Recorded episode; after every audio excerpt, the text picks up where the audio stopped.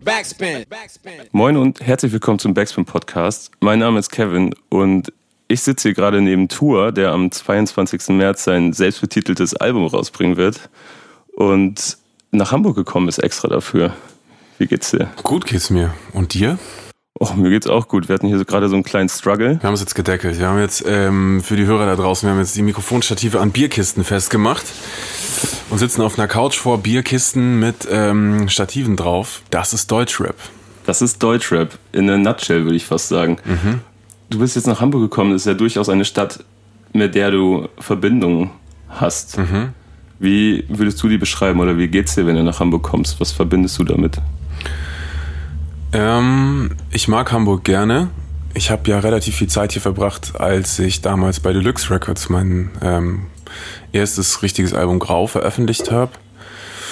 Ähm, und da war ich, äh, war ich über längere Zeit immer wieder hier, immer wieder so auch über längere Phasen, weißt du, so ein, zwei Wochen am Stück und so, weil wir irgendwie ähm, Recording ähm, hatten. Ich weiß noch, damals hatten die, ähm, na, ich weiß gerade gar nicht mehr, wie sie hießen ähm, Sebastian und Flo auf jeden Fall. Ähm, Sebastian macht das Management für Sammy Deluxe heute, mhm. soweit ich weiß. Ähm, die hatten ein Studio in der Nähe vom Hauptbahnhof. Und da war ich immer mit Alias und Sammy und, ähm, und da haben wir viel Zeit verbracht und äh, natürlich auch in Altona. Dann bei Cinchi war ich ganz oft, Cinch, ähm, der Producer. Mhm. Und ja, und auch sonst viele, viele Leute kennengelernt in Hamburg. Immer eine gute Zeit gehabt. Deswegen, wenn ich hierher komme, freue ich mich. War Hamburg die Stadt, in der dann maßgeblich grau aufgenommen wurde? Oder war das dann eher für den Label-Sampler, der dann später rauskam und so weiter? Mm, genau, das war eher Label-Sampler, ähm, weil an Grau habe ich, äh, hab ich eher in Stuttgart gearbeitet. Jetzt kommt zehn Jahre nach Grau, so quasi endlich das Nachfolgealbum raus, wo gefühlt halb Deutschrap drauf gewartet hat, zumindest wenn man mal allein deine Timeline zu verfolgt, mhm. dann hat es sehr häufig was damit zu tun, dass Grau irgendein Jubiläum hat oder mal wieder jemand darüber gesprochen hat, was ihm Grau bedeutet, mhm. warum es das für ihn beste Deutschrap oder für sie beste Deutschrap-Album aller Zeiten sein soll. Wie, wie geht's dir denn damit, wenn du immer wieder auf dieses Album angesprochen wirst? Na, ich freue mich natürlich drüber, dass es, äh, wenn schon auch später, aber dann immerhin noch Wertschätzung erfährt. Ähm es ist irgendwie irre, weil zur damaligen Zeit halt so wenig passiert ist, weißt du? Mhm. Also ich habe das veröffentlicht und es war so, hm, okay, jetzt ist es draußen und, äh, und war dann schon in dem Jahr irgendwie auch auf Tour ein paar Mal und so, aber es war jetzt nicht, ähm, es war nicht so ein Durchbruch wie bei anderen Kollegen, die weißt du, kurz zuvor oder kurz danach irgendwie so astronomische Karrieren hingelegt haben, mhm. sondern bei mir blieb das immer auf so einem überschaubaren Level und, und, ähm, und hat sich dann über die zehn Jahre erst dazu hinbewegt, dass jetzt plötzlich insbesondere in so Journalistenkreisen das total äh, als so ein Klassiker gehandelt wird. Ähm, aber ich habe nie, also es gab nie sozusagen den es gab nie wirklich das finanzielle Echo oder das, mhm. weißt du, so das, das richtige Echo davon, abgesehen davon, dass irgendwie halt der, der Ruf ähm, des Albums so groß ist. Ist das dann etwas, was einen auch absolut stören kann, dass es immer wieder um das Album geht, das fast schon eine Dekade zurückliegt? Nö, ich glaube, das liegt daran, dass ich halt seitdem keine äh, wirklich klassischen Rap-Sachen mehr gemacht habe, sodass es jetzt sich anfühlt, als wäre ich äh, zehn Jahre weg gewesen. Ähm, und ich habe auch nicht viel mit Rap ähm, Medien gesprochen. Aber ich habe ja die ganze Zeit Sachen gemacht und insofern, für mich ist es jetzt nicht ganz überraschend, dass ähm, jetzt, wo wieder ein äh, Rap-Release äh, oder, sag ich mal, Hip-Hop-affineres Release mhm. kommt, dass dann auch ähm, da viel drüber gesprochen wird. Ist schön. Also, weißt du, ich sehe es so, lieber ähm, habe ich was darüber zu reden, so, anstatt nichts zu erzählen, so. Insofern, ist, ich störe mich daran überhaupt nicht, sondern ich freue mich. Ja. Und wenn du dann so wie jetzt, du bringst ein neues Album raus und es werden wieder mehr Interviews geführt, du wirst ja dann wieder häufiger darauf angesprochen und du bist auch in den Rap-Kreisen unterwegs. Wie ist es dann für dich so? Fühlt es sich so an, als würdest du so ein bisschen mit Samthandschuhen angefasst werden, weil der, der Goat jetzt wieder da ist? Ähm, der Typ, der mal grau gemacht hat? Nee, nee, nee. Ich glaube, ähm, ich glaube, es ist ganz normal. Also ich glaube, es gibt einfach nur diesen Anspielpunkt, an dem sich äh, äh, viele festmachen, weil es halt eben auch so ist, dass ähm, viel Hip-Hop-Journalismus in Deutschland irgendwie so eine Hobbysache ist ein bisschen, mhm. weißt du, und dass dann ähm, Leute, die jetzt heutzutage quasi den Zeitgeist äh, da journalistisch begleiten, die waren irgendwie damals gerade so an der, ähm, weißt du, gerade da dabei, das alles zu entdecken und für die ist es dann so halt irgendwie Musik ihrer Jugend auch. Ja. Und dann, ähm, und dann fühlt es sich für die vielleicht an wie so, ah, okay, krass, da ist der Typ, den ich früher mal gehört habe und der bisher irgendwie gar nicht verfügbar war oder der gar nicht so in Erscheinung getreten ist. Ähm, ja, Samthandschuhe weiß ich nicht. Also, hm, hast du Samthandschuhe an? Lass mal gucken. Nee. Nee. nee. Sieht gut aus. Weil es genau dieses Phänomen ist, was du gerade angesprochen hast, dass es so ein wahrscheinlich immer aus einem Hobby heraus entsteht. Das ist ja nichts, was man irgendwie lernt. Mhm. Und dann viele Fans, die jetzt in einem Alter sind, die das damals halt absolut gehört haben, jetzt in dieser, diesem Beruf drin sind. Ja. Und halt mit jemandem sprechen, dessen Album sie wahrscheinlich zu großen Teilen extrem gefeiert haben. So, und genau da drin sind. Und deswegen kann ich mir vorstellen, dass man dazu neigt, zum Beispiel jemanden dadurch anders zu sehen und dass es dann aus Künstlersicht wiederum entweder einem sehr in die Karten spielen kann, weil es irgendwie gefühlt einfacher ist, Gespräche zu führen oder halt auch unangenehm sein kann. Nee, es ist super. Wie gesagt, es ist ein schöner Anschlusspunkt. Ähm, was man natürlich nicht vergessen darf, ist, dass ich ja mich seit Jahr und Tag irgendwie dagegen wehre, gegen diesen, also weißt du, gegen diesen mm, Rapper-Stempel, mhm. der natürlich zu großen Teilen auch daher rührt, dass Grau halt äh, genau das ist, weißt du. Das ist so ein wütendes, junger Mann, ähm, äh, Rap-Album halt. So. Und natürlich hat's viel andere Musikanteile ähm, und so und, und war irgendwie für damalige Verhältnisse relativ weit draußen aus dem Zeitgeist.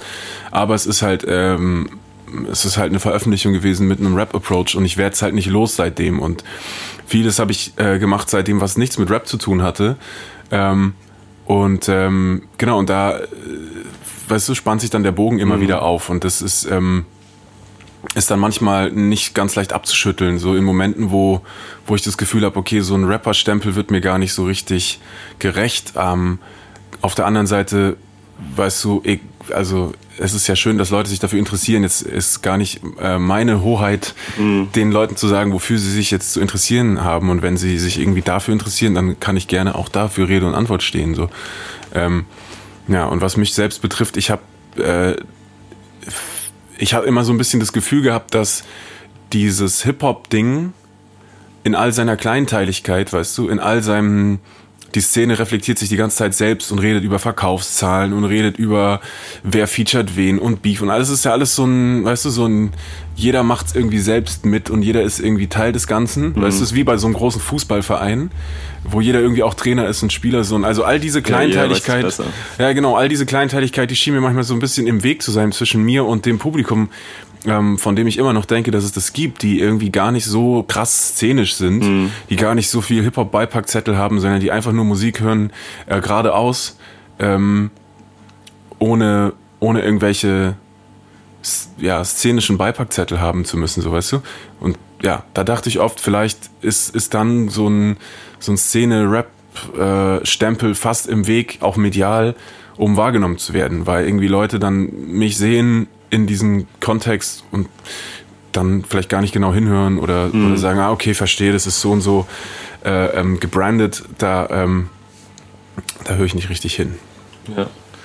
Man hatte ja auch eine ganze Zeit lang, so ging es mir zumindest, das Gefühl, dass du genau diesen Stempel versuchst loszuwerden und auch äh, teilweise mitunter das Gefühl, dass du vielleicht gar nicht mehr rappen wirst, hm. so jahrelang. Ja.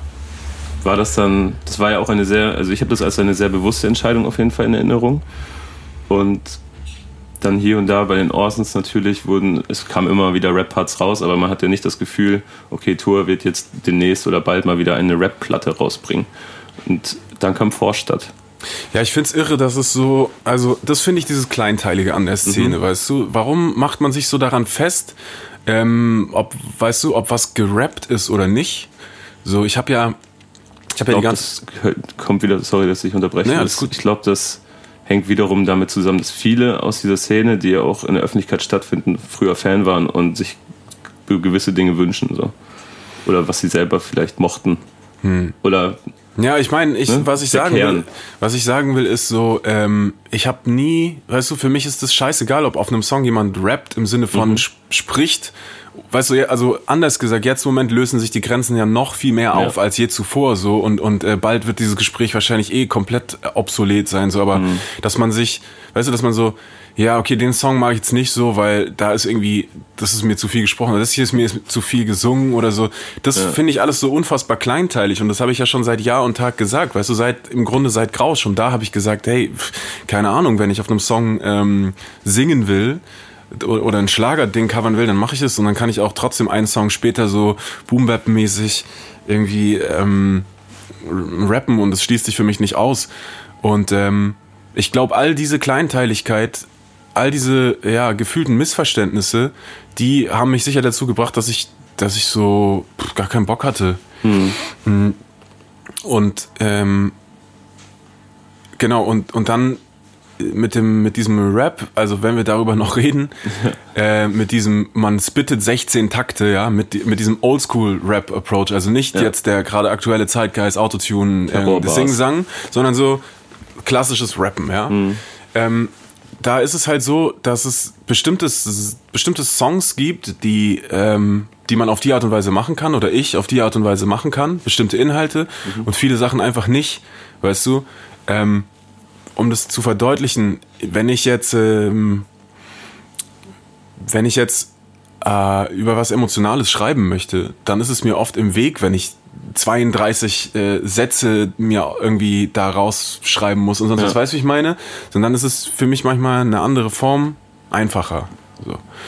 Und ähm, nicht mehr und nicht weniger. Ich habe nie dann so programmatisch gedacht, sondern dann war halt, hey, ich wollte Musik über das und das machen und dann war das die richtige Form. Ja. Und vor allen Dingen, ich glaube, für viele Leute, wir, wir bewegen uns natürlich immer noch in dieser kleinteiligen Szene, war es einerseits, äh, ich glaube, es war eine Überraschung, dass sie mit Vorstadt, zumindest im ersten Teil des Tracks, die ja deine erste Single war zu dem neuen Album, mhm. ähm, den, ich sag mal, den alten Tour von der Aral-Tankstelle in Reutling wiederbekommen haben. Mhm. Und äh, du hast sie dann ja so mitgenommen auf eine Entwicklung. Genau. Und den findet man, diesen alten Tour von der Reutlinger Aral-Tankstelle, den findet man ja häufiger wieder auf dem Album. Mhm. Vielleicht nicht ungefähr in genau diesem Sound, aber man inhaltlich auf jeden Fall. Naja, mhm. zweimal oder so, vielleicht ja. zwei, dreimal. Der, der Anfang des Albums. Ne? Genau, die erste Phase. Mhm. Du hast das Album ja in drei Phasen unterteilt. Wenn ich ja, Mann, du hast zugehört. Ja, ich hab, du hast die Phasen nicht benannt, aber ich habe da auch so meine Theorien. Mal gucken. Mhm. Ähm, ich würde die erste Phase übrigens als eine graue Phase bezeichnen. Ja, Mann, genau so. Kevin hat's gecheckt. Die zweite als eine dunkle und die dritte weiß ich noch nicht. Ja, Vielleicht heller so als, eben. als eine heller oder so als Licht am Ende des Tunnels, habe ich Voll. gedacht. Genau, ja, auf Punkt. Weiß, das freut mich doch schon mal. Aber um beim alten Tour zu bleiben und bei dem Thema, dass man das Gefühl hatte, dass du so ein bisschen mit Rap abschließen möchtest oder zumindest diesen Stempel loswerden möchtest, ist das dann vielleicht auch der Abschluss einer, einer so, solchen Geschichte, wenn man, du erzählst ja deine Geschichte quasi komplett bis mhm. zu den, dem Tour, der heute ist und die Musik, die du heute machst. Genau. Und kann man das dann auch so verstehen, dass du dann diesen, diesen Kopfnicker-Rap so ein bisschen hinter dir lässt oder ist es nach wie vor so, wie du es gerade erzählt hast, dass es je nach Stimmung und so weiter ankommt?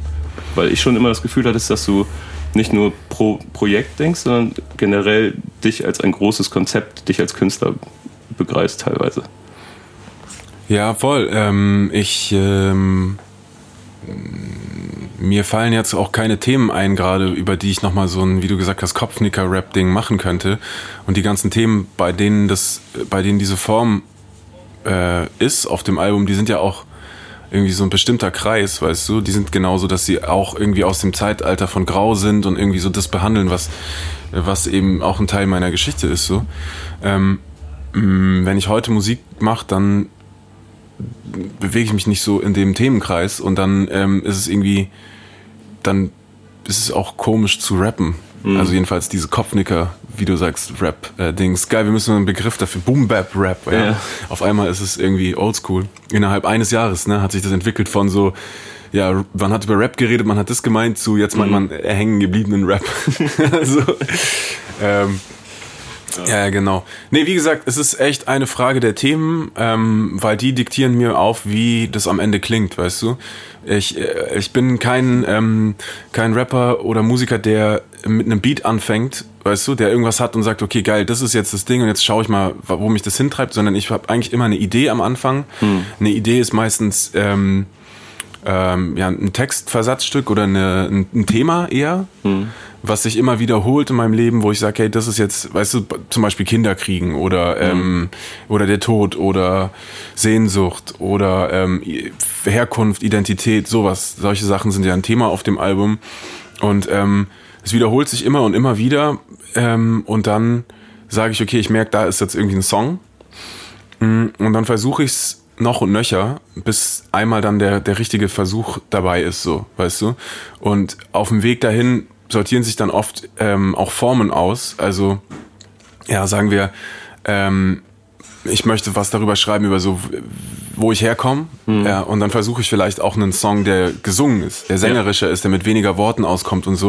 Und dann merke ich ziemlich schnell auf dem Weg, hey, das ist irgendwie was, wo ich viel dazu sagen will, wo mhm. viele, weißt du, wo viel Info vermittelt werden muss. Dann packe ich diese Art von äh, hängen gebliebenem Rap aus, weil die die richtige ist. So. Ähm, genau, und deswegen, ähm, die Themen diktieren die Form auf und heutzutage, glaube ich, sind es eher Themen, die weniger Worte brauchen. Mhm. Deswegen wahrscheinlich eher singen. Okay. Weil ich auch irgendwie, ich habe das Album gehört und gehört und gehört und irgendwann hatte ich so das Gefühl, okay, da ist jetzt einfach ein richtig großes Kapitel abgeschlossen, vielleicht sogar. Ja. Weil allein wenn man sich so die Entwicklung deiner Cover und deiner Musik anguckt und der Releases über die Jahre von Grau bis, bis heute hin, dann ist es alles ein sehr einheitlicher Stil. Das ist alles schwarz-weiß. Die Cover sind äh, sehr dunkel und jetzt kommt grau und es ist ein schwarzes, tiefschwarzes Cover. Und man hat so das Gefühl, okay, jetzt ist es halt nicht mehr grau, jetzt ist es halt vorbei. Jetzt ist da ein Deckel so. drauf geführt. Ja, ein bisschen so vielleicht, ne? Ähm, also ich habe jetzt schon öfter gehört, dass, äh, dass mir Leute die Frage gestellt haben, hey, ist das jetzt so ein geschlossener, weißt du, ist das jetzt so das letzte Ding? Und ähm, na, ich glaube auf jeden Fall auf dieser Grauzeit und auf diesem, ähm, auf dieser Ästhetik und so, da ist auf jeden Fall der Deckel drauf, wie, wie ich gerade schon gesagt habe. Ich wüsste jetzt nicht, wo ich jetzt graben soll, um nochmal irgendwie ähm, sieben äh, Street-Geschichten auszupacken, die einfach jetzt schon sehr lange her sind und die natürlich ein Teil meiner Lebensgeschichte sind und aber die halt mit, mit dem, wie ich heutzutage lebe, nicht, nicht mehr viel zu tun haben. Und dann wird sich das fake anfühlen, darüber noch viel zu erzählen und viel mich darauf zu konzentrieren, weißt du? Insofern wie gesagt, war das cool, das nochmal zu aktivieren, nochmal, weißt du, die Geschichten, die, die mich noch Jahre begleitet haben und die ich nicht erzählt hatte, da nochmal rauszugraben. Ähm, aber dann ist jetzt auch mal gut irgendwie damit. Ähm, genau, und ich glaube, es gibt ja auch schon so ein bisschen so einen Ausblick auf dem Album, wie, wie, wie offen der, das Feld ist, wo ich jetzt mich zu Hause fühle, so weißt du? Absolut. Zwischen irgendwie, zwischen elektronischem Elektro Elektropop vielleicht oder so und, und ein Lied, wo ich vielleicht nur über Gitarre singe, mhm. ähm, kann eigentlich alles passieren und genauso offen und frei versuche ich auch jetzt zu sein in Zukunft, dass ich jetzt eigentlich alles wieder vergesse, was ich äh, über mich versucht habe, äh, also was ich festzustellen versucht mhm. habe, wortwörtlich, ich das wieder über Bord werfe und versuche ähm, ein bisschen freigeistiger zu sein. Ich finde generell, dass man dich nicht an bestimmten Inhalten oder äh, sei es jetzt äh, Gesangs- oder Rap-Stilen festmachen kann, sondern eher an bestimmten Sound, den man ja immer wieder erkennt. Also man hat ja auch das Gefühl, man hört eine Orsons-Platte und denkt sich, okay, den Song, den Natur produziert, da lege ich meine so? Hand für ins Feuer. Ja. Geil, okay. Ähm, ja, okay. Und äh, ich glaube, dass es eher, dass es eher der Weg sein wird, über den du dich da irgendwie definieren wirst. Aber mir ist nochmal aufgefallen, dass du alle Cover ausgetauscht hast der vergangenen Releases. Wie meinst du? Achso, auf Spotify und so? Mhm. Ja, nee, wir haben ja das Kosmos-Ding, ähm, das Kosmos-Ding released und im Zuge dessen ähm, wurden alle Covers nochmal getauscht und das war mir natürlich auch recht, weil ich bin ja so ein ähm, CI, weißt du, äh, mhm. äh, ähm, gleich. Also deshalb bin ich drauf gekommen, weil ja, es mich ja. gewundert hat. Voll. Das äh, spielt mir natürlich in die Karten. Ich Genau, ich mag, mag so Einheitlichkeit und ähm, genau, für mich ist das alles eine Art Verdichtung, weißt du, ich, ich komme dem immer näher, dem Gefühl so. Ähm, und je backsteiniger das am Ende ist, weißt du, äh, je, je, je dichter die ganze, ganze Atmosphäre ist, die ich versuche zu vermitteln, desto besser für mich. Und ähm, was dieses im Nachhinein Sachen irgendwie verändern und so betrifft, äh, weißt du, ich habe ja auch live immer Remixe gespielt oft und so und, und die alten Songs noch lebendig gehalten. Mhm. Insofern, als dass ich jetzt nicht einfach, weißt du, so war das damals und fertig, sondern ja. ich gehe auch noch mal rein und ändere den Song noch mal, ändere sogar mal noch mal Textzeilen und so und spiele das anders live. Und ich finde das geil eigentlich, wenn man nicht als, also weißt du, wenn man nicht abschließt mit einem Song und sagt, so, das war jetzt damals genauso und fertig, sondern wenn man sagt, hey, das, was da ähm, die Idee war und der Kern des Ganzen ist, das kann man immer noch ähm, weiterarbeiten und irgendwie verändern und, und, und ins Jetzt holen. So, ich stehe auf sowas. Und da gehören natürlich, also weißt du, ich kann mir auch vorstellen, noch ein Video zu MDMA zu drehen jetzt oder, äh, oder zu irgendeinem anderen Song, den ich mag. Ja. Einfach nur, weil ich finde, insbesondere jetzt, heutzutage ist es ja nicht mehr so, ah, okay, damals hat er das released, fertig, sondern jetzt ist Spotify-Zeit oder Streaming-Zeit und alles ist zur gleichen Zeit irgendwie wichtig. Mhm. Und man kann die ganze Zeit viel freier damit umgehen. Also, ja, wow, riesen ausgeholt. Alles gut. Dafür, dafür sitzen wir ja in einem Podcast. Ja, Mann. Ich habe mich gefragt, wie es für dich sein muss. Du sitzt jahrelang an diesem Album. Ich glaube, du hast drei Jahre lang dran gearbeitet. Mhm. Was willst du dann darauf erzählen? Also welche Themen sind dir wichtig? Genau, ich kann dir mal so ein bisschen aus der Westentasche erzählen, weil ähm, ich habe was gemacht, was ich bisher selten gemacht habe bei, beim, bei meiner Musik. Und zwar, ich habe ähm, ganz aktiv A&Ring zugelassen, also dass Leute mitreden Okay.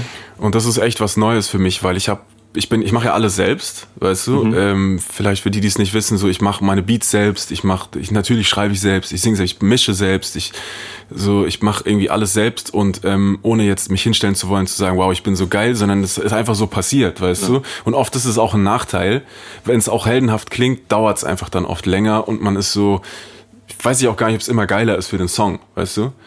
Äh, also es wird sehr mhm. dicht, es ist sehr, sehr äh, kompromisslos meins, aber es ist nicht unbedingt immer der Best, das Beste für einen Song, so, weil man verrennt sich halt in Ideen und, und so weiter und so fort. Ne? Und ergo, was ich gesagt habe, ist ja, ich muss das irgendwie auflösen. Ähm, ich muss, ich brauche mehr Übersicht. So. Und dann ähm, war so die Frage, ja, arbeite ich jetzt mit allen möglichen Produzenten zusammen? Fand ich auch interessant, hat sich aber dann irgendwie, äh, also hat sich hier und da mal ergeben, aber hat sich nicht so durchgesetzt sondern es hat sich durchgesetzt, dass ich äh, die Meinung von Leuten halt einhole, weißt du, dass ich mich hinsetze mit Leuten, die ich gut finde und sag, hey, äh, hörst dir mal an mit mir, wie fühlt sich das an für mich in dem Moment, dir das zu zeigen? Okay, du warst jedes Mal dabei. Ja, ja, wie, wie, äh, was sagst du dazu, weißt du? Auch, auch, auch Leute, die irgendwie, mit denen ich nicht nicht also zwangsläufig befreundet bin, sondern mhm. die, weißt du, jetzt die zum du Beispiel. Schätzt. Ja, genau, zum Beispiel, ich war bei Peter Fox. Mhm. Weißt du? Und ich meine, man kennt sich so, aber es ist jetzt nicht so, dass wir die ganze Zeit rumhängen. Mhm. Ich war, ich habe ich hab mich noch nie mit ihm privat getroffen davor. Also. Und ähm, dann bin ich zu ihm und habe ihm das vorgespielt. Und ähm, das war äh, total spannend für mich, weil ich halt eben sein Album äh, oft gehört habe und es total respektiere als so deutsche Popmusik, wie ich sie gerne mag und wie mhm. ich es cool finde und sag, hey, ich würde es zwar nicht so machen, aber ich finde es total respektabel und gut und jetzt bin ich gespannt, was er dazu sagt, zu sowas, was ja doch irgendwie anders ums Eck kommt als mhm. er. So. Weißt du, und was passiert dann mit mir? Als Tua, der immer eigentlich überzeugt ist von seinem Scheiß, wenn ich mich dann daneben setze und in seinem Studio sitze und quasi mit seinen Ohren meine Platte höre, plus seine messerscharfen Beobachtungen halt ertragen muss, so, weißt du? Ja. Wo er dann einfach gnadenlos sagt, ja, okay, aber das ist doch hier viel zu verkopft. Oder hey, die Zeile ist doch einfach scheiße. Wieso sagst du denn das da? Und dann so, ah, fuck, Alter, erwischt und so. Und ähm, genau, das war mega spannend halt so. Und ähm, äh, da habe ich dann so ein Ethos hin, weißt du, wo ich sage, okay, ich will einfach äh, verfickt nochmal die geilste Musik machen. Mhm. Und wenn ich dafür dann mich hinsetzen muss und mich mir wehtun lassen muss, so meinem Ego, weißt du, ja. äh, dann, dann mache ich das, weil ja, weil da ist dann irgendwie mein, meine, äh, mein Wunsch danach, geile Musik zu machen, die auch funktioniert, also die Leute auch berührt, weißt du, die nicht nur mir gefällt und ich kann mir dann entwichsen, weil ich so mhm. geil bin, sondern die so, die du anmachst und sie fickt dich halt, weil sie, weißt du, weil sie ist halt wirkungsvoll, so. Mhm. Ja, den Ethos habe ich dann schon und das, das war so ein bisschen, war so ein bisschen ähm, das Ding bei dem Album auch. Mir, mir ging es tatsächlich auch so nach dem ersten Hören ein wenig. Ja. Ich konnte ich konnt noch gar nicht sagen, wie ich es finde. okay. Also ich habe ich hab's Scheiße. das erste Mal gehört, tatsächlich ohne. Also das Handy war außer Reichweite, der Laptop war weit weg und ich habe es einfach äh, von vorne bis hinten einmal durchgehört. Wow, geil, Mann. Schön, dass du dir die Zeit nimmst für sowas. So muss man Musik hören. Ja, macht man leider viel zu selten, weil es auch teilweise heute, man redet sich es immer ein, dass es nicht möglich ist, aber Ja, man nimmt sich die Zeit nicht. Ja. Aber ich mache das auch oft nicht. Also ich kann das nachvollziehen. Ja. Aber erzähl und dann, was ist und dann, dann und dann passiert? saß ich da halt und dann so, okay, das ist also die neue Tourplatte. So. okay, krass. Und dann musste ich die auch erstmal ein paar Tage liegen lassen, tatsächlich. Okay, wow. Also, was absolut kein schlechtes Zeichen ist. Boah, ja, weiß ich nicht. Doch, und dann äh, habe ich, äh, hab ich sie wieder angefangen zu hören und äh, dann hat es nicht dieses. Ich, das erste Mal hat es mich so zurückgelassen, dass ich nicht so richtig.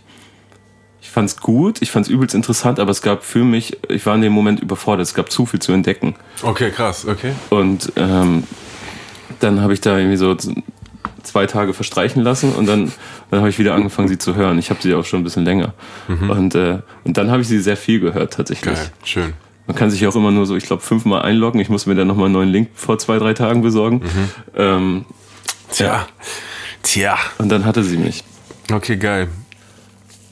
Und- ja, ich denke, äh, ich Ja. denk so ein, ähm, äh, da gibt's zwei äh, Spielweisen, an die ich gedacht habe, so bei dem Album, weißt du. Das eine ist eben das, dass du für die Leute, die bereit sind, sich die Zeit zu nehmen und die irgendwie die, weißt du, die Bock da drauf haben, ähm, für die ist es natürlich hauptsächlich gemacht. Für die ist diese ganze ähm, mh, Erzählstruktur, weißt du, dass es irgendwie, dass es eine Dynamik hat, drauf runter geht und so, wie es hin und her juggelt und es soll einfach wie so ein Film sein. Und ich glaube, das ist es auch wirklich. dass ähm, wer sich, wer die Bereitschaft aufbringt, sich da hinzusetzen und sich darauf einzulassen, der macht auf jeden Fall eine Achterbahnfahrt mit ähm, vom Feinsten. ähm, das ist die eine Spielart und die ist mir natürlich immer am wichtigsten, weil ich glaube, da kann ich irgendwie was herstellen, was andere irgendwie nicht können. Ja, das ist ja wirklich das Gemeine, du weißt ja nicht mal innerhalb des Tracks, was passiert. Du weißt es nicht, genau. Ich weiß es selber nicht. Und ähm, die andere Spielart ist irgendwie die, die, die es bei mir vielleicht oft nicht gab und die mir jetzt aber auch wichtig ist, und zwar die, dass du es auch ohne den ganzen Kontext halt hören kannst, weißt du? Und ähm, ich glaube, dass das durchaus funktioniert, weißt du. Ich schätze, dass man, wem mache ich was vor, äh, Liebe lebt, Dana, vielleicht auch Vorstadt, dass das so Dinger sind, wo du irgendwie keinen, du brauchst keinen Kontext, weißt du. Ja. Und ähm, im Zeitalter von, hey, ich, ich ziehe mir gar nicht das ganze Album rein und ich kann mir das nicht immer alles geben, ähm, weißt du, habe ich diesmal mehr darauf verzichtet, die Dinger so krass dann zu verstricken miteinander, dass es nicht mehr als Einzelding funktioniert, sondern meine Hoffnung ist natürlich, dass jemand, dem das alles zu viel ist, fair enough, dass der dann sagt, aber ich mag total gerne, wem mache ich was vor oder Dana oder so, oder diese einfacheren Dinger, weil die mir reinlaufen. Ähm, dass die dann irgendwie auch funktionieren, ohne dass man jetzt äh, sich dann jedes Mal die, diese, diese sechs, sieben Minuten Abfahrten reinziehen muss. Was ja dann auch wieder zeigt, dass du dir schon darüber Gedanken machst, in, in, in welchen Zeiten wir leben und wie Musik konsumiert wird. Klar, Mann, ich lebe davon. Ich habe Kinder, ich muss die ernähren. Also es wäre ja gelogen, wenn, wenn ich mir nicht Gedanken machen würde. Ich finde es auch immer gut, wenn, wenn Künstler eher in ihrer Diskografie denken, als daran, dass, dass ein Album vielleicht zeitgeistig ist oder vielleicht sogar die Mucke ist, die sie momentan selber komplett feiern persönlich. Aber in Diskografien gedacht ist es, dass man nie so eine Platte hat, wo man sagt, so, okay, das klingt aber ganz schön nach 2014 und das funktioniert auch nur 2014 oder so. Ich habe eine, so eine, und die hat mich gelehrt, das wirklich weiträumig zu um, umschippern, so, weißt du. Ich habe Welche war das? ähm, bei Raus, da habe ich jetzt nicht die ganze Platte, aber da habe ich ein paar Songs, die, äh, die damals so in dem Mom Moment waren die irgendwie so State of the Art. Weißt du? Dubstep. Dubstep irgendwie Ding. So. Ähm, und alles, was da in die Richtung geht, da bin ich irgendwie ein bisschen traurig heute drüber. Ähm, die Songs waren schon okay, also das sind auch nur zwei oder drei auf der Platte. Ähm, aber das, das ist halt für mich, weißt du, das höre ich an und da, das, das macht mir ein ungutes Gefühl. Ich denke so, ma, da hättest du irgendwie mit ein paar Kniffen dich gegen dieses Zeitgeistige wehren können und dann wäre das halt irgendwie, weißt du, dann wäre das immer noch fresh. Dann wäre es vielleicht in dem Moment damals hätte man nicht damit claimen können, dass, yo, das ist jetzt irgendwie gerade bla, weißt mhm. du, der Zeitgeist ist. Aber dafür wäre es halt auch noch drei Jahre später halt ein Tour-Song so. Und das ist seitdem wirklich ähm, ausgesprochen mein Credo was ich auch immer anderen Künstlern versuche zu sagen, ist so, hey, man muss wissen, wo man steht äh, im Zeitgeist. So, es bringt nichts, sich die Augen und Ohren zuzumachen und zu sagen, keine Ahnung, ich höre das alles nicht. So, ich habe noch nie von mhm. Autotune-Trap gehört und ich weiß nicht, was Afrobeat ist. So, klar, ähm, man muss wissen, was, was, was die anderen machen und man muss irgendwie so, weißt du, fresh bleiben. Aber so dieses sich da reinlegen und sagen, ah, okay, ich reite jetzt auch diese Welle und diese Welle und diese, das ist immer so zweischneidiges Ding, so, ne? Ähm, klar, wer äh, kurzfristig jetzt sofort weiterkommen will, der muss sowas eventuell machen in Zeiten von Algorithmen, die äh, Playlistenbeteiligungen mhm. bestimmen. Aber auf Dauer tut man sich damit keinen Gefallen. So ist einfach so. Ja. Ähm, jemand, der dieses ganze Ding fast ja, durchgespielt hat, würde ich sagen, ist Raf Camorra. Ja, voll. Der vielleicht sogar einer, wenn nicht der Grund dafür ist, dass das alles überhaupt so darauf fokussiert ist heutzutage. Voll. Bei uns. Ja, Mann, geiler Typ, alter Raff. Und ich finde, ihr teilt so, ein, so ein, einen gewissen Werdegang. Mhm. Ja, wir haben uns ja auch, es gab ja eine Zeit, wo wir viel miteinander zu tun haben und äh, äh, quasi Tür an Tür unsere Studios hatten und, äh, und echt immer wieder gechillt und auch viel über Mucke geredet und uns gegenseitig Sachen gezeigt und so. Das war, äh, da gab es auf jeden Fall eine Zeit, in dem sich das sehr, sehr überschnitten hat und so, ja. Welcher Zeitraum war das? Mm, auch so 2012, 13, vielleicht sowas. Mhm. Weil bei ihm hatte ich zumindest immer das Gefühl, dass er auch unfassbar fleißig ist. Ja, voll. Und äh, also unfassbar, wie viele Platten er in der Zeit auch rausgebracht hat und wie viel Musik. Und ähm, es ist richtig so, Raff ist wirklich ein, ein, ein, ein totales, äh, leuchtendes Beispiel für so ein jemand, der es echt wissen will, so, weißt mhm. du? Der hat irgendwie zu einem frühen Zeitalter wesentlich fokussierter als ich auch schon ähm, gesagt, hey, ich will das. So, und ja. dann hat er die nötigen äh, ähm, Schritte einfach eingeleitet und jedes Mal, wenn es irgendwie noch nicht der richtige Schritt war, dann weiter und weiter und nochmal, weißt du, so alles gemacht, Alter, und Plattenfirma gegründet und Management, hier nochmal gewechselt und das nochmal und hier versucht und, weißt du, also richtig so ein Künstler voll und ganz so und ja. auch mit dem nötigen Zug zum Tor, weißt du, der immer genau hartnäckig, der immer gesagt hat so hey, der der Erfolg ist für mich auch eine große Komponente und das meine ich jetzt gar nicht despektierlich so, mhm. weißt du, so also Rom Romantik über Bord schmeißen, so ja, der wollte immer den Erfolg, sondern er war so, hey, ich habe irgendwie den Drang, das jetzt hier groß zu machen und ich will mich ausdrücken und so und und das, das feiere ich so. Der hat jeden einzelnen Meter verdient, den er, den er heute geht. So. Und das finde ich einfach, ähm, auf sowas stehe ich, weißt du, das gucke ich mhm. mir an und feiere das ab und sag, hey, vollkommen egal, ob ich jetzt das alles hören wollen will mhm. und so und ob das mein Fall ist, aber so die Arbeitsmoral und die, wie du sagst, Hartnäckigkeit, das ist wirklich so Rechnungen bezahlt, Alter. Und alles versucht und sich den Arsch aufgerissen und, ähm, und weißt du, und dann, hey, jeden, jeden Cent und jedes, jeden Meter äh, hart verdient, so. Das ist einfach, ähm, das ist geil. Ja, vor allem kam Platte nach Platte und man hatte nie das Gefühl, dass man, dass eine Platte einen ähnlichen Stil fährt. Oder er hat sich wirklich ausprobiert, um endlich Voll. sich quasi das zu holen, was er seiner Meinung nach verdient hat, so ja. in der Zeit.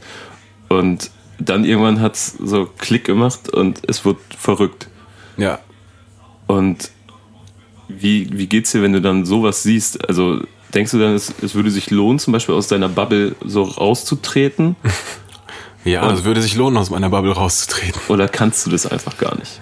Äh, ach, du meinst aus meiner Bubble künstlerisch meinst genau, du? Genau, ne? Und auf einmal zu gucken. Ich, äh, ich würde, ich sage jetzt nicht, dass Raff äh, Mucke macht, die funktioniert, sondern er hat es geschafft, Musik zu machen, die jetzt im State of the Art in Deutschland irgendwie geworden ist. So und ähm, ja, er hat das ja mit groß gemacht. Aber würdest du? Guck mal, das ist, glaube ich, Ergebnis von seiner Hartnäckigkeit mhm. und ähm, ähm, wie gesagt, ich glaube, bei Raff war äh, schon immer, also unseren Gesprächen nach zu urteilen von damals auch, bei ihm war der der Zug zum Tor, wie ich sagen will, weißt du, also dass äh, dieses so, hey, ich möchte, dass das erfolgreich wird, mhm. der Zug war größer als bei mir, weißt du, während ich verspielt habe und mehr so ein, weißt du, so ein bisschen so ein romantischer Künstler Ja, ich will halt, dass es irgendwie sich richtig für mich anfühlt. So war er damals schon viel fokussierter und hat gesagt, nee, aber es muss irgendwie, das muss auch in Zahlen sich widerspiegeln. So insofern, ja. die Hartnäckigkeit, ähm, die die übersetzt sich dann auch in sozusagen in die Bereitschaft, hier und da irgendwie von dem Standpunkt abzurücken und zu sagen, okay, jetzt mache ich mal dieses, jetzt mache ich mal das und versuche irgendwie was mehr funktioniert, aber im Kern bleibe ich ich selbst und ich will aber halt unbedingt auch erfolgreich werden, so. Da, da ist irgendwie die Gewichtung anders als bei mir.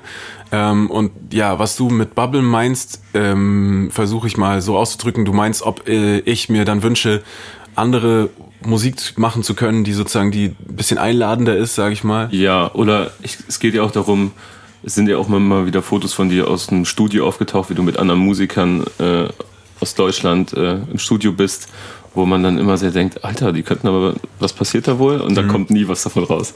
Und weißt du, es, es, hätte ja auch sein können, dass ein, ein Song rauskommt zu diesem Album, dass, dass du äh, dir quasi dass du jetzt so den Angriff startest auf die deutsche Popmusik, sage ich mal, weil nichts anderes ist Rap heutzutage. Hm. Ähm, und dann kommst du mit äh, ein, ein Trio oder was weiß ich um die Ecke, eine Single. Hm. Und die würde auf jeder Playlist auf der ersten Position stehen, vielleicht. So. Ist das etwas, was man. Weißt du, was ich meine? Ja, ich bin nicht, ähm, ich bin nicht der Typ für sowas. Ähm, ich würde es nicht kategorisch ausschließen, mhm. weißt du, und ich habe ja so ein bisschen auch, ähm, zumindest jetzt, was weiß ich, Raff und Bowser und, und Tarek und alle möglichen Leute, die mit denen ich irgendwie cool bin, so ein bisschen aufs Album geholt, aber... Ähm, Inwiefern ist denn Tarek mit drauf? Äh, Tarek ist bei Gloria mit drauf. Auch so, so taucht kurz am Rande auf und so. Okay, den habe ich noch nicht rausgehört. Ja, äh, genau. Cars ist auch drauf, ähm, Max Herre hat was gebackt und so. Also es gibt so kleine, kleine Momente. Ähm, mh, mm, ähm, also nenn mich Romantiker oder so, mhm. aber es gab einfach nicht den Song oder den Moment, wo ich das Gefühl hatte, hey, ich will dem jetzt so einen Platz einräumen, so einen Move, so einen Platz einräumen, so. Ähm, na, ne, sondern es ist immer irgendwie, das Wichtigste ist der Song und der kommt irgendwie aus mir raus und dann haben die da keinen Platz gefunden, so. Und hätte ich, hätte ich einen gefunden, hätte ich auch gerne jemanden eingeladen und gesagt, hey, mach du mal dein Ding da. Ähm, aber ich mache bei meinen Solo-Sachen bis jetzt zumindest halt nicht so, da ist es nicht so das Ding. Kann alles in Zukunft mal passieren, weißt du, vielleicht mache ich irgendwann ein Album, wo ich sage, so und jetzt, weil ich nie Features gemacht habe, mache ich jetzt nur Features mhm. und jetzt sind alle drauf und, äh, und jetzt wird's irgendwie, jetzt wird's, jetzt wird's äh, wild. Jetzt wird's wild und die, und die große Tour-Session, mhm. aber weißt du so, äh, bei diesen persönlichen Sachen, dann jetzt sagen, okay, guck mal, hier ist ein ganzes Album, was super stringent in meiner, in meinem Ding bleibt, so und jetzt zerschieße ich das, indem ich irgendwie andere Leute da äh, ähm, drauflade. Mhm. Das, das war irgendwie, ja. irgendwie nicht das Ding so. Das ist nämlich ein, ein, ein Ding, wo ich gerade in den letzten anderthalb Jahren das Gefühl habe, dass es häufig passiert, dass es so Kompromiss-Singles gibt und deswegen. Kompromiss-Singles ist schön. Kompromiss-Singles ist ein gutes Wort. Kompromissgeburten, Alter. Genau, dass man, man hört raus, was, was es eigentlich sein sollte, aber es gibt so ein paar Kompromisse auf den Tracks, damit, ja. damit es, ich sag mal, konform ist. Ja, Alter, was heißt in den letzten Jahren? Das ist ja schon immer das Ding. Äh, Romantik hin oder her, es ist äh, das Musikbusiness und es geht darum, Musik zu verkaufen. So jeder von uns ähm, muss, muss leben und äh, je weniger man solche Kompromisse macht, so wie ich das eben relativ wenige tue, desto mehr muss man auch mit dem Echo dann leben, dass irgendwie die ein oder andere Verkaufsstrategie halt nicht aufgeht. Und mhm. klar, vor allem im Hip-Hop ist, äh, ist sozusagen das Argument, äh, wer gehört in welches Camp und verbrüdert sich mit wem mhm. und was passiert so sideways neben der Musik, das ist halt größer als irgendwo anderes und, und wirklich ein, ähm, ein Riesending. Und ich nehme mich ja voll raus, weißt du, ich habe mit niemandem Beef, ich habe auch mit niemandem irgendwie eine Verbrüderung des Grauens. Ich bin kein Camp, sondern ich bin nicht selbst so. Ähm, äh, da ist gar nicht so viel Holz vor der Hütte, was man da hacken könnte, weißt du. Mhm. Da gibt's nicht so viel Geschwätz außenrum und, und ich, ich weiß nicht, so klar, das ist, das ist vielleicht marketingmäßig nicht, ähm, ja, nicht so klug, aber Alter, weißt du, äh, das jetzt zu erfinden und anzufangen, mich äh, mit, mit Leuten zu umgeben zum Zweck von, weißt du, von, von, das, ich, das bin ich nicht, Alter. Und wenn man das mitbringt, dann ist es cool, aber ich bring's nicht mit. Ich bin nicht so ein Typ. Ich bin irgendwie ein Einzelgänger eher. Und dann muss ich halt damit arbeiten, was ich habe. Ja. Dass du aber dennoch durchaus umtriebig bist, so in der, in der Szene. Das merke ich auf jeden Fall hier und da, wenn ich mich mit äh, Kollegen von dir unterhalte, mhm. zum Beispiel in diesem Podcast, und die dann aber trotzdem hier und da, obwohl man wenig von dir hört, äh, auf dich zu sprechen kommen, so aus dem Nichts heraus. Mhm, okay. So hat mir Jessin zum Beispiel erzählt, dass er mhm. mal so eine, so eine kleine Schreibblockade hatte und du ihm ein paar Tipps mit auf den Weg gegeben hast, ja, die geil. ihm sehr weitergeholfen haben. Ja, schön, freut mich natürlich, dass es, äh, dass, dass, ähm, dass er sowas sagt. Ich bin insofern ein Gespenst, als dass ich halt nicht feiern gehe und ich bin nicht, ich hänge nicht rum und ich bin nicht äh, nächtelang in Studios und kokse und bin Ding, es ist alles vorbei. ähm, aber ich arbeite halt viel und ähm, wer irgendwie bei mir im Studio vorbeischneit oder so, bei dem kommt es dann oft auf ziemlich schnell, schneiden wir den Bullshit weg und es wird irgendwie ein, ein Fachgespräch mhm. über darüber, wie man weißt du, wo derjenige gerade steht mit seiner Musik und seiner Karriere und seinem Album und so. Und weil ich halt wahnsinnig viel mich damit beschäftige, ähm, ja, habe ich halt dann sozusagen den Drang, mich da mit Leuten auszutauschen. Mhm. Ich glaube, sowas mit Jessin dann auch. Und so ist es immer mal wieder mit Leuten. Und ich, ich lerne einfach total viel von denen, weißt du. Ähm, und freue mich dann darüber, wenn sie meinen Geist erweitern und wenn ich das vielleicht auch tun kann an der einen oder anderen Stelle. Also es ist eine absolute Wechselwirkung, weil er zum Beispiel meinte, er, er, war, sich, er war sehr vorsichtig damit, was er erzählen darf. Das ist okay. Ähm, deswegen er meinte er, frag ihn mal lieber selber, was, was so seine Kniffe sind. Meine Kniffe jetzt? Deine Kniffe, wenn, wenn, mal, wenn dir mal nichts einfällt oder wenn du eine Blockade hast. Eine sogenannte Schreibblockade. Boah, ich glaube, diese Schreibblockade, mh, mm, also da ich kann dir auch kein, äh, kein wie sagt man da, kein Patentrezept sagen. Mhm. Ähm, aber also und warte mal, man muss früher anfangen. Ich glaube, ich, ich rede immer nur von Musik, die sozusagen auf Authentizität fußt, mhm. weißt du? Es ist was ganz anderes, wenn du Musik machst, die dafür gemacht ist, dass Leute tanzen mhm. oder Leute ähm, eine gute Zeit haben und weißt du, so wenn du da diese Kniffe. Aber wenn du, wenn es um Musik geht, die äh, die sich mit wirklich mit den mit deinem Innenleben und deiner Geschichte und so befassen, dann glaube ich, dass sowas wie Schreibblockaden meistens ähm, eher, weißt du, Name sind für etwas, was nicht zu Ende gedacht ist, zum Beispiel. Für, du willst irgendwas gar nicht wirklich sagen oder du hast sowas schon gesagt äh, oder du hast das Nadelöhr zu klein gemacht für den Song, weißt du, du hast dich zu sehr darauf versteift, so und so eine Aussage zu treffen und irgendwie willst nicht aus dir raus, weil es nicht stimmt ja. oder nicht passt oder so oder die Form ist die falsche, weißt du.